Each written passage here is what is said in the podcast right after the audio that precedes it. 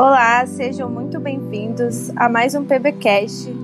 E hoje nós temos um convidado muito especial, direto do Rio de Janeiro. É... O nome dele é Guilherme Manhães. Dá um oi aí, Guilherme. E aí, galera, tudo bem? Prazer estar participando desse podcast com vocês. Prazer estar aqui, poder estar conversando com vocês a respeito sobre vida, relacionamento e Bíblia. Guilherme, conta pra gente o que, que você faz da vida, só para contextualizar. Ah, muitas coisas e nenhuma direito, sacanagem. Mas é, eu faço teologia, tô no quarto ano de teologia Isso. aqui.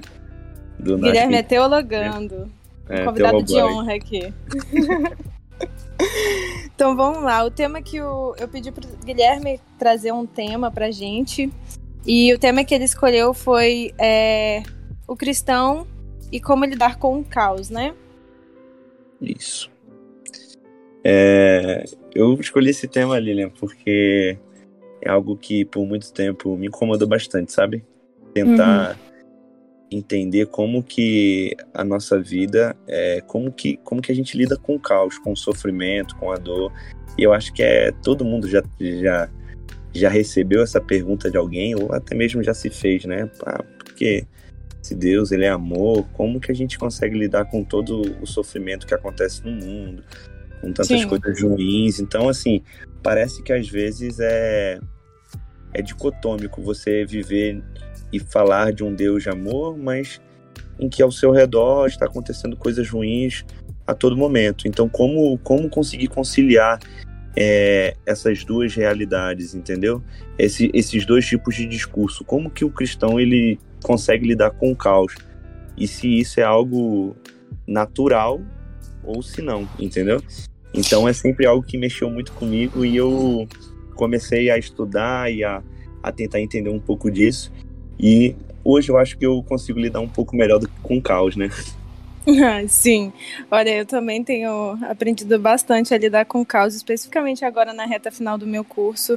Está sendo uma prova de fé, para ser sincero. Eu acho que eu nunca tinha passado por isso. E assim, né? Tá todo mundo sempre buscando, né, uma vida pacífica, calma, blindada de qualquer caos, né, que possa existir, tanto no nosso trabalho, na família, relacionamento com amigos. É, todo mundo quer uma vida tranquila. A gente quer paz, entendeu? A gente quer paz e tranquilidade. Todo mundo tem essa busca incessante, né, pela paz, pela tranquilidade em todos os aspectos da vida. E realmente, é, sei lá, acho que aprender a viver no caos e ter a paz no caos não é uma tarefa fácil, né? Exatamente. Eu acho que a maior dificuldade disso tudo, né, é que é, é a gente manter a fé, o o nosso, a nossa confiança, o nosso relacionamento com Deus saudável dentro desse, desse caos, entendeu? Quando as coisas ficam ruins. Porque vamos ser sinceros, né? Quando tá tudo tranquilo, é, é muito fácil você arranjar motivos para poder é, adorar a Deus. Agora, tá. a dificuldade mesmo é quando você começa a não ver, ver as coisas desmoronando sobre você. Sim. E você começa a se questionar. Muito mais se, por exemplo, né? Graças a Deus eu não, não, não tenho passado por nada no momento, tá todo mundo bem. No meio dessa pandemia, a minha família, né? A minha família tá bem, tá saudável, ninguém adquiriu o Covid. É, Deus, né? então, é, graças a Deus, mas para mim tá tranquilo. Mas então, imagina para mim no meu contexto, né, que tô me formando no final do ano, tem que fazer uma pregação, falar do, da bondade, de fé e tudo mais para uma família que perdeu um, um, família, um ente querido, que não está desempregada, que não está conseguindo colocar comida dentro da mesa. E aí você falar de bondade, de provisão, cara, é muito complicado, porque são realidades diferentes, né? E você é até difícil de se de comunicar, de gerar comunicação entre, entre essas duas realidades. Então, quando, quando eu penso nisso, eu fico, eu me questiono, cara, porque talvez na minha vida não esteja acontecendo caos, mas na uhum. vida de uhum. muita gente o caos está tá instalado, entendeu? E assim, Sim. Quando eu, quando eu olho para a Bíblia, eu vejo algumas narrativas de, de histórias que apresentam esse caos. E, a, e aí são nelas que eu tento me olhar, ler e tentar absorver a essência para entender, calma aí, como lidar com esse caos, como, como lidaram e entender o que, o que Deus quer ensinar para mim a, a, quando eu passo pelo caos, entendeu? é muito difícil, né? Muito, muito difícil. É fácil quando você a sua vida não tá um caos realmente, mas quando você tá do lado onde tá o caos, é bem complexo. Porque para mim o caos traz uma sensação de, assim, na minha vida, a definição de caos é quando várias coisas estão literal é, se desencontrando, muitas informações estão se desencontrando, as coisas não estão fluindo como deveriam ser, é, tem coisas atrapalhando e você perde total controle da situação. Chega uma hora que você não.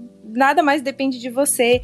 E aí é quando a gente se sente totalmente vulnerável, né? Exatamente. É, acho que é, a vulnerabilidade é esse ponto, né? Você chega ao ponto de você falar assim, cara, eu não tenho mais controle sobre a situação, eu tô totalmente vulnerável, eu tô sem proteção, e aí, né, quando você sai da casa dos pais, que geralmente é quem nos protege, resolve as tretas quando acontece, né? Total. Inicia a vida adulta, você fala, cara, se eu não tenho meu pai, não tenho minha mãe para resolver isso aqui, e se as coisas não estão se encontrando, né? Se a gente não consegue enxergar Deus dentro desse caos, a sensação que tem realmente de vulnerabilidade. Eu tô totalmente vulnerável. Eu tô, é, eu tô entrando numa batalha sem escudo, sem, sem nenhum equipamento.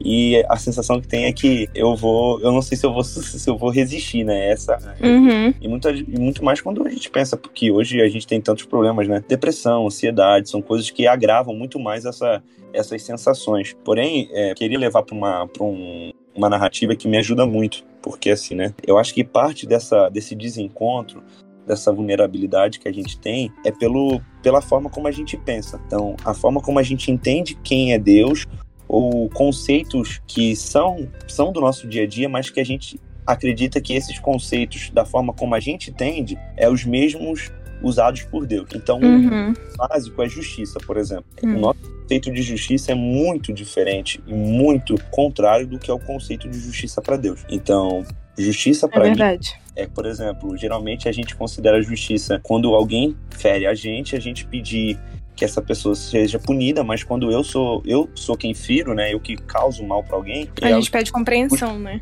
É, misericórdia. O nosso conceito de justiça é que os maus precisam ser punidos e os bons precisam ser beneficiados, entende? Uhum, Esse é, é, é, é, assim que a gente entende, né? A nossa, a nossa mentalidade ela é meritocrática. E isso, para mim, é, geralmente causa alguns problemas, porque na meritocracia eu recebo algo pelo que eu fiz. Então, se eu fiz, então eu mereço receber algo de bom. Isso pode levar em uma busca por salvação pelas obras, entendeu? Isso uhum. pode a, a, até mesmo de um certo ponto você desqualificar o sacrifício de Cristo, porque uhum. se não entendo que a justiça não é pelo que eu fiz, eu vou chegar a um ponto que eu vou achar que então se eu faço boas coisas, eu mereço boas coisas, eu faço muitas coisas boas, eu mereço a salvação, que vamos dizer assim, é o ápice da, das coisas boas, né? Uhum. Isso, se, as, se as coisas funcionam dessa maneira, Cristo não precisava vir ter, ter morrido na cruz, porque eu posso conseguir minha salvação pelo que eu ofereço às outras pessoas, entendeu? Uhum. É uma.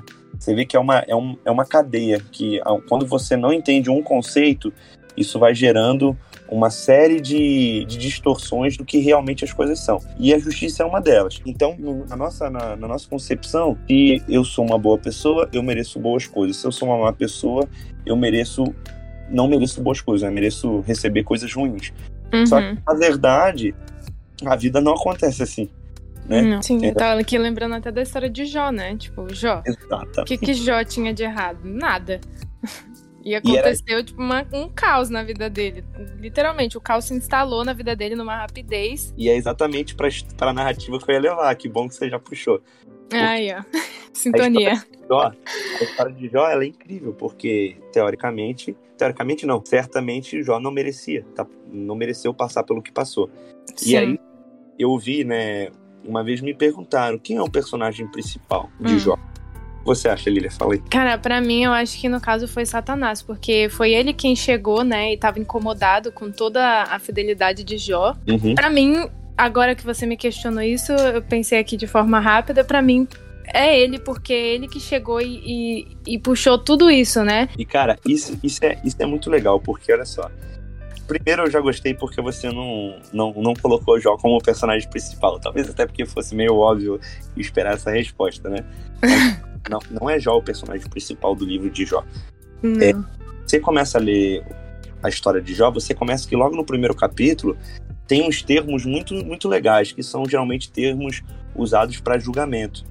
Então, é, Satanás se apresenta na, na presença de Deus. É, uhum. É, Satanás vem como uma espécie de, de acusador mesmo.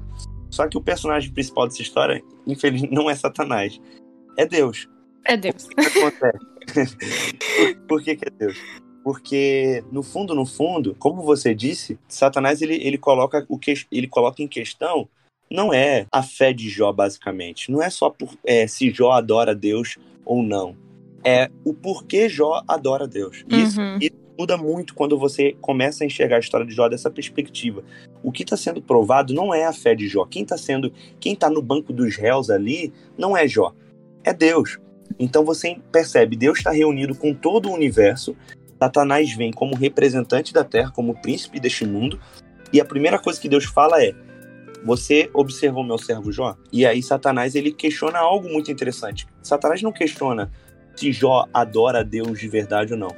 Ele uhum. questiona é o porquê Jó adora Deus. Ele fala, uhum. claro, adorar. Ele te adora porque ele tem isso, tem aquilo, tem isso outro. Ah, então, verdade. Coisas. Caramba, eu nunca tinha visto por essa perspectiva. É, ele tá falando assim: as pessoas te adoram, Deus, porque você dá coisa para elas. Agora, uhum. qual é o motivo da, da nossa adoração? Então, a pergunta que eu sempre me faço no caos é: eu adoro a Deus ou eu amo a Deus pelo que ele pode me oferecer, ou eu adoro a Deus e amo a Deus por quem ele é. E aí tem uma uhum. diferença. Porque você amar a Deus quem ele, por quem ele é, é você amar a Deus quando as coisas estão boas, quando estão ruins, quando estão mais ou menos. É amar a Deus na calmaria ou no caos. Agora, uhum. pelo que ele te proporciona, é amar a Deus ou adorar a Deus pelo, pelo que você está recebendo no momento. Então, até mesmo dentro da nossa perspectiva cristã, a gente adora a Deus porque a recompensa de amar e adorar a Deus é o céu. E aí uhum. a gente uhum. adora a Deus pelo que ele pode te oferecer, não por quem ele é. Entende? Uhum. Sim. Às vezes Olha a gente cai nesse louco, erro, né? né? A gente cai nesse Sim. erro de a gente acaba realmente distorcendo toda essa relação entre nós e Deus, né? A gente acaba meio que quase que fazendo um escambo, né? Não, eu eu gosto de Deus, mas realmente, assim, quando eu era criança, eu escutava uma música que aparecia num DVD do. Ah, agora esqueci o nome do cantor. Mas tinha uma música que falava, né? Se você consegue lembrar de Deus nos momentos bons, você também tem que lembrar dele nos momentos ruins. E quando eu era criança, eu falava assim: nossa, mas faz muito mais sentido você adorar a Deus quando tá difícil, porque você vai lá e pede ajuda, do que no momento fácil. Aí eu cresci e aí eu entendi realmente a dificuldade de você pegar ou de continuar firme com Deus, mesmo quando tá tudo indo contrário à sua percepção do que é bom para você, né? Exato. É porque é que é, é, foi como eu disse no, né, a, a um pouco no início. A gente geralmente tem a, a sensação de que eu, eu, eu, eu mereço o que eu faço. Então, se eu sou uma boa pessoa, por que, que isso está acontecendo comigo? Né? Sim. Uhum quando morre um familiar, um, uma pessoa, cara, tanta gente ruim nesse mundo, por que, que isso foi acontecer logo com fulano?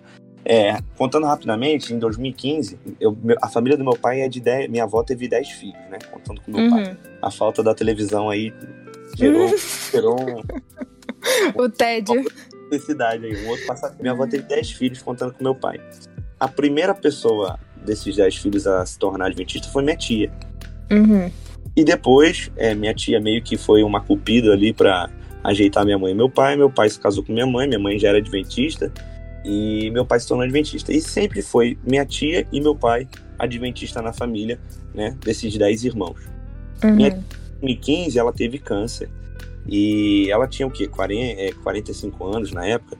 É, ela teve câncer e morreu em menos de um ano. Assim, ela, o câncer, de, você que é médica, né, vai depois se uhum. quiser aí, mas ela teve metástase e via meu pai levantando de madrugada todo dia, orando, né? Minha, meu pai abdicou praticamente do trabalho para poder estar tá 100% disponível para minha tia, levava para cima e para baixo, para médico, para exame, e a igreja na época se mobilizou e tal. E eu ficava assim, cara, tudo isso e no final ela morreu.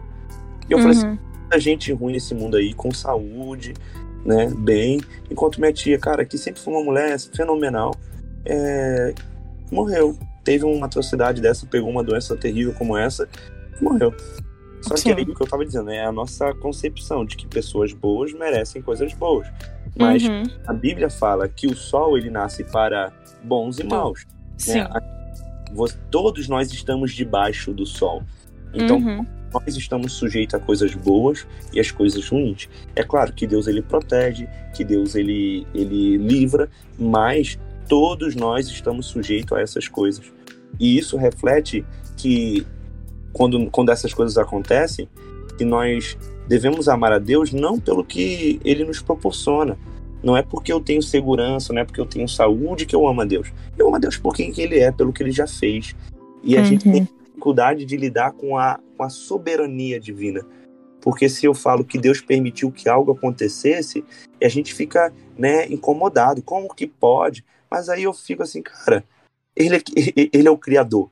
Ele já te criou. Então, te, então ele já tem autoridade sobre você como, como ser humano, porque ele é o Criador, ele é o doador da vida. Então, como uhum. doador da vida, e Jó fala isso, né? É, o Senhor me deu, o Senhor me tirou, bendito seja o nome do Senhor. Então, Jó, uhum. ele olha, conhece essa autoridade, ele fala assim, a soberania de Deus tem que ser maior do que o meu senso de justiça. Então, o Senhor me deu o fôlego de vida, o Senhor tem o direito de tirar. O salário do pecado é a morte. Todos uhum. Todos carecemos da glória de Deus. Se eu tenho 23 anos de vida, é 23 anos de graça que eu já recebi, porque eu pequei desde o momento que eu, quando eu nasci, eu já, eu já entrei em pecado nesse mundo. Eu uhum. já, entrei, já fui concebido em pecado, diz o salmista. Então, assim, uhum. eu já tenho 23 anos de graça. Se Deus quiser tirar minha vida hoje, é 23 anos que ele já me ofereceu de misericórdia. Eu não tenho o direito de reclamar porque isso aconteceu, entende? Uhum. Mas é claro que isso é muito bonito na teoria, falando aqui nesse podcast. Viver uhum. na, na, prática é completamente diferente, né? Mas Sim. eu acho que é... é. Um, é um exercício diário, né? Que a gente Exato. tem que fazer. Porque assim, o medo, a preocupação, eles não esperam ser convidados, né? Eles simplesmente entram na sua vida sem perguntar se você quer. As coisas vão acontecendo. Só que a paz é uma coisa que você tem que convidar. No caso, você tem que convidar a Deus, né? Porque Deus mesmo, em, em João 16, é, 33, ele fala, né? Eu digo isso para que, por estarem unidos comigo, vocês tenham paz. Aí ele fala, né, que por estar unido com ele a gente vai ter paz, mas ele também já, logo em seguida, ele fala: no mundo vocês vão sofrer, mas tenham coragem eu venci o mundo. Deus ele alertou que na vida a gente vai continuar tendo problemas. Muitas vezes eu acho que todo mundo já se pegou pensando é, poxa, eu estou passando por essa dificuldade, por, dificuldade porque eu me afastei de Deus. Mas o pensamento correto, na verdade, é às vezes a gente reage mal às coisas, às situações que, às adversidades que aparecem na nossa vida, né? Às vezes Isso. a gente encara hum, de forma ruim as adversidades, sendo que elas vão estar presentes na nossa vida, né? E não necessariamente, assim, o fato da gente estar ligado a Deus, por exemplo, Jó estava, tinha uma relação com Deus, Sim. e não necessariamente as coisas deixaram de acontecer com ele, né? Isso não significa que você não está, não tem Deus na sua vida, mas a forma como você reage às adversidades mostra se você está com Deus na sua vida. É, é uma dicotomia que a gente faz assim, ó. É, a gente cria momentos espirituais e parece que as consequências né, ou as coisas que acontecem na nossa vida são, são por conta de quebras desse momento. Mas a uhum. verdade tudo é espiritual, entende? Tudo é espiritual. Então, você está conversando com os amigos, naquele momento é espiritual. Quando você é, quando você está jogando bola, no meu caso, quando você está é, tá estudando, tudo é espiritual. Mas o que a gente assume é que quando eu deixo de, sei lá, de estudar a lição da escola sabatina ou de ler a Bíblia, uhum. então, ah, eu não Já fiz, não tem uma. Uhum. Aí a punição a respeito a, por eu não ter feito essas coisas. E uma outra coisa que eu queria falar, Lilia, que eu acho muito legal, é que assim, é, e que é novamente o exercício, né, que você precisa é, moldar a sua a nossa mentalidade para isso, é de que nem todas as coisas que acontecem com a gente são vamos dizer assim, ah, é porque Deus, Deus mandou isso, entende? Uhum, sim. Só consequências das nossas escolhas. Sim, Aí, é verdade. Deus olha e ele, por dar o livre-arbítrio, ele olha para você e ele permite que as consequências das suas escolhas, das minhas escolhas, nos alcance. Então, Sim. Eu a gente colhe o que a gente planta, né? Muitas ah, vezes. Às vezes eu só tô colhendo aquilo que eu plantei. Em vários uhum. momentos Deus interfere. Deus interfere em vários momentos para poder te chegar até o ponto em que você fala assim, olha, agora é a sua escolha, não tem como interferir mais, porque aí senão ele estaria interferindo no livre-arbítrio. Coisas ruins acontecem, muitas delas não, não tem como ser explicadas no momento, a gente só vai conseguir entender quando a gente chegar no céu, mas o que a gente precisa colocar em mente é: Deus é soberano, ele conhece todo o universo, e é isso que ele fala para Jó. Ele fala para Jó o seguinte: Jó, tu, tu fez o universo? Tu criou. Hum, tu não, tu não tava lá quando eu criei o mundo? Quando eu fundei uhum. o tava lá, então por que, que você está questionando? Então, assim, se eu não tenho capacidade de, de gerir um universo, eu não tenho capacidade para questionar o criador do universo, o porquê isso está acontecendo comigo. Não é que você uhum. pode questionar, mas eu não tenho autoridade para dizer se ele está certo ou errado disso, de certas coisas acontecer, entendeu? Uhum. Jó questionou, Jó quer entender, mas tem coisas que a gente infelizmente só vai entender na eternidade. Mas outras coisas é simplesmente fruto de nossas mais escolhas. Mas Sim. o importante é entendermos que enquanto esse caos acontece, parte dele somos nós que causamos. E muitas das vezes essa o caos acontece porque nós estamos mais preocupados com o relacionamento dos outros e não conseguimos observar que Deus está querendo falar com a gente a todo momento da nossa vida entendeu? E, e, assim, né, durante o caos a gente, muitas vezes a gente fica até meio que irracional, a gente tem um comportamento meio... A gente fica perturbado, né, a gente fica ansioso, com medo, a gente fica apavorado. É, quantas vezes eu já não me peguei apavorada, assim, apavorada real. E aí é legal que em Salmos 46, Deus, assim, eu gosto de enxergar como como um pai, né, dando uma bronca assim num filho, tipo, para, fica quieta, sabe? Quando a criança tá perturbando assim, fica agitada e para quieta. E aí ele é, aí em Salmo 46 ele fala, né? Aquietai-vos e saber que eu sou Deus, né? E aí eu tava até, eu vi uma reflexão falando assim, eu não sei nem se tá certo, né? Porque eu não estudei hebraico, mas estava falando que assim, a palavra no hebraico para aquietai-vos é Rafa. Eu suponho que se pronuncia assim. Um verbo que significa soltar, liberar, relaxar, deixar de lado as suas próprias expectativas de forma ativa e proposital, porque foi como eu falei ali antes, tipo, o medo e as preocupações elas invadem sem você convidar, mas a gente se pega assim durante toda a vida, constantemente tendo que buscar a paz e a tranquilidade de forma ativa e consciente, né? É uma coisa assim que você tem que fazer de forma proposital. A busca de relacionamento com Deus também tem que ser de forma proposital. Esperar que Deus nos encontre no caos é relaxar, certo de que Ele te vê está com você e está no controle absoluto da situação. Liberar, deixar seus problemas nas mãos de Deus. E assim, confiar nunca é fácil porque envolve riscos, né? Confiar é tipo é uma disposição em você ser vulnerável às ações e às intenções do outro. E às vezes a gente se pega e assim a gente é, coloca diariamente as nossas confianças em outras coisas, totalmente aleatórias e totalmente voláteis. Por que não a gente fazer isso de forma consciente, proposital, colocar nossa confiança em Deus. E aí eu até queria trazer de novo uma reflexão que a gente já postou no nosso Instagram, é um videozinho falando, né, que de Jesus dormiu na tempestade. Aquela história onde Jesus estava com os discípulos no barco e começou aquela confusão toda e eles morrendo de medo da tempestade. E aí fala assim: alguém perguntou certa vez: como devo acordar Jesus quando ele está dormindo em nosso barco no meio da tempestade? Porque é meio aquela sensação, né? Às vezes a gente fica, poxa, será que Deus não está percebendo que está tudo de cabeça para baixo na, na, minha vida? O que, que, que eu preciso fazer para chamar a atenção de Deus, né? A reflexão fala: você não deve acordá-lo, você descansa com ele. Se ele não está preocupado, você não precisa se preocupar. Exatamente. E eu achei eu achei muito top essa reflexão. Foi tipo, quando. Eu... Aí a reflexão continua falando, né? Assim, acalmar a tempestade é algo grande. E é algo que só Deus pode fazer. A gente pode tentar acalmar o caos da nossa vida de todos os lados. E às vezes a gente fica correndo contra o vento, né? Mas a paz, no meio dela, é algo maior. E esse algo maior é algo que só Deus pode permitir a gente sentir essa paz no meio do caos. O que parece bizarro, né? Assim, aos nossos olhos humanos, a nossa percepção de como é ter paz. Às vezes parece impossível você ter paz diante do caos, por exemplo, desse caos que a gente está vivendo agora no mundo. Mas é, é interessante porque essa paz ela, ela é extremamente diferente do que a gente tem, né? O próprio, o próprio Jesus ele fala: A minha paz vos dou, mas Sim. eu não dou como o mundo dá. Sim. A paz de Deus é diferente do que a, do que a paz que o mundo oferece.